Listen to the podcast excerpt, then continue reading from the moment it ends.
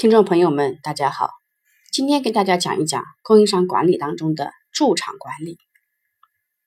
很多公司希望加强对上游供应商的监督和控制，通常会安排一至两个 SQE 品管人员去供应商那里驻场。可是对供应商的管理又岂止于质量呢？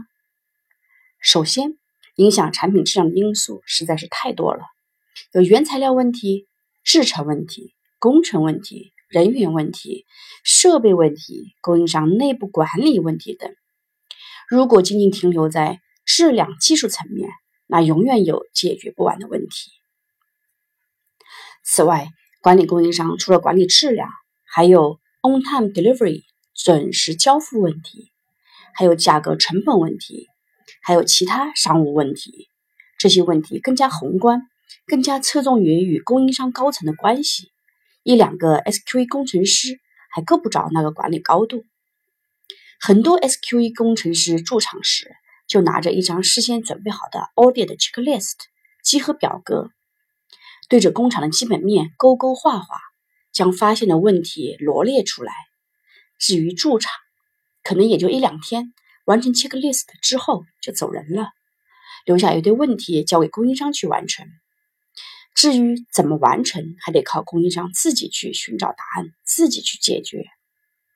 于是乎，质量有问题的继续有问题，缺料的继续缺料，成本搞不清的还是搞不清。供应商驻场管理，归根结底就是解决谁来管、管什么、怎么管的问题。让我们看看业界领袖苹果是怎么做好供应商 micro management 精细管理的。首先是驻场人选，什么职业资质的人选才够格驻场？什么类型的适合驻场？选择谁来领导驻场管理团队？如何才能建立一个高效的驻场管理团队？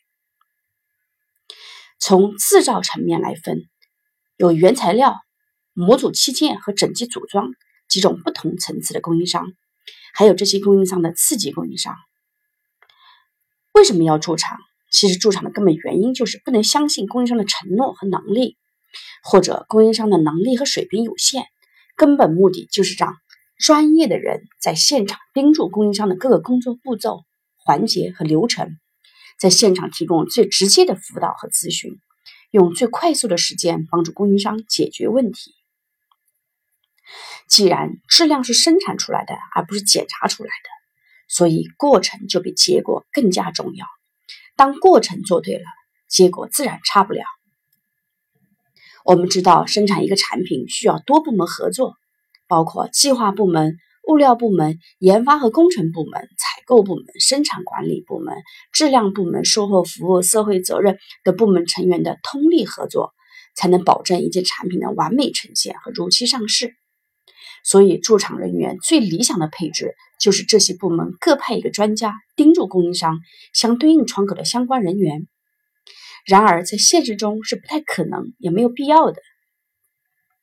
当然，对于整机组装厂，由于对应的 EMS 工厂是巨无霸或独角兽企业，组装技术复杂，影响产品上市的时间最为关键，安排以上人选是必须的。比如，苹果在富士康、和硕、广大的驻场人员就在百人以上。每个工厂都有专门的 App Room，让苹果的驻场专家现场办公。至于原材料或模组器件供应商，就要针对公司规模、技术的复杂性和物料供应的紧急性和重要性来安排数量不等的工程技术专家和商务专家。苹果一般是由 GSM 全球采购供应经理带头。